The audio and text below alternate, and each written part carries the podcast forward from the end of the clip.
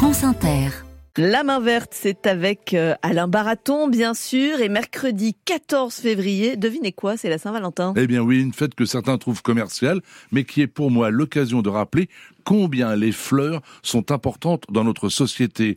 Déjà, elles nous accompagnent tout au long de notre vie. On les offre pour fêter l'arrivée d'un nouveau-né, pour déclarer sa flamme à un être aimé, pas ou très peu de mariages sans bouquet de la mariée, pas ou très peu d'enterrements sans couronne de fleurs. Est-ce qu'on sait depuis quand les fleurs sont cultivées? Il a été prouvé que les hommes en cultivaient déjà il y a 5000 ans. Ah. Ce sont les Égyptiens et les Chinois qui furent les premiers ou parmi les premiers à cultiver des roses. Les Grecs aussi en produisent, mais un peu plus timidement. C'est véritablement sous la Rome antique que se développe le commerce des plantes.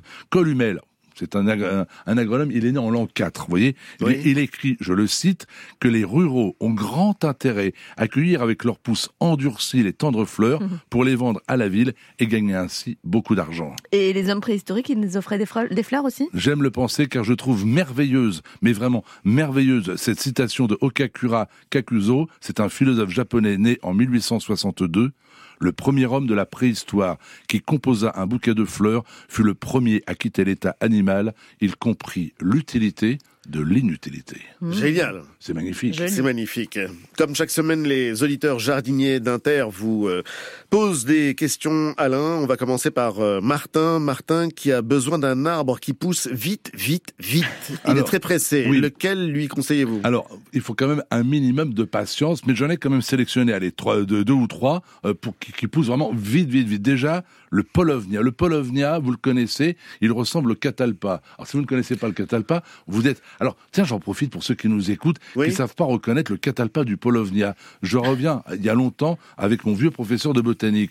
Le catalpa et le Polovnia, quand ils ne fleurissent pas et ne fructifient pas, sont pratiquement deux frères jumeaux, simples à, distinguer. Dans le catalpa, il y a trois A. Les feuilles sont donc reliées trois par trois. Dans le Polovnia, il n'y a que deux A. Les feuilles sont reliées deux par deux. Eh bien, en revenant au Polovnia, il est capable en 10-15 ans de- de- de- d'atteindre à peu près une quinzaine de mètres de hauteur. C'est quand même pas mal. Ouais. C'est un arbre euh, remarquable. Oui, ah, tout à fait. Je le découvre. Oui, oui, tout à fait. Mais c'est très bien avec des fleurs bleues au printemps, bleu, bleu-violet, absolument magnifique. C'est un très bel arbre qui pousse vraiment très vite. À noter également que le peuplier, le peuplier d'Italie, celui qui s'élance dans le ciel tel une flamme, pousse très très vite. Et pourquoi pas le mimosa? En ce moment, c'est la pleine Ah période oui, de floraison. beau. C'est beau le mimosa là. Si vous habitez dans le nord de la France, vous attendez pas des floraisons exubérantes, mais dans le sud, ça pousse très très vite. Et pourquoi pas le mimosa? Et un dernier, l'élante. L'élante. Et C'est marrant d'ailleurs, pour un arbre qui pousse vite, qui s'appelait l'élante.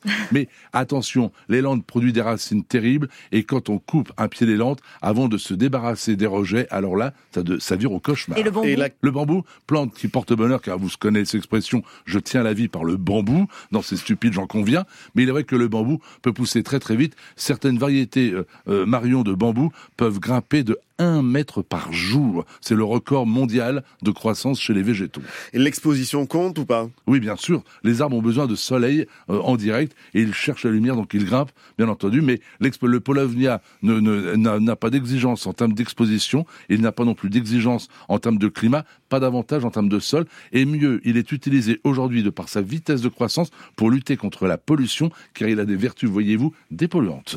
Joël euh, vous euh, pose la question suivante. Maître, est-il possible d'incliner volontairement et fortement un arbre quand on le plante pour lui donner un genre? Oui, pourquoi pas? Pourquoi pas Alors que se passe-t-il? Vous l'inclinez bien évidemment en admettant qu'il résiste parce que il va avoir quand même quelques problèmes à se maintenir à moins de le béquiller, de l'aider, donc de le haubonner, mais il va ensuite la cime, le tronc va se diriger vers le ciel car il y a ce que l'on appelle le géotropisme et le phototropisme. Le géotropisme, c'est l'action de la pesanteur et de l'attraction terrestre qui fait que les arbres s'élèvent toujours vers le ciel. Quand vous avez des pins ou des sapins qui poussent sur- à flanc de montagne, ils poussent verticalement jamais euh, de, de- Ah oui. inclinés. Et le phototropisme, c'est l'action de la lumière. Quand vous avez même un modeste pélargonium à une fenêtre, eh bien, il se dirige vers la lumière. Donc, phototropisme, géotropisme sont les deux actions qui vont faire redresser le végétal. Mais de là à vouloir l'incliner, euh, je trouve ça quand même curieux de donner un genre.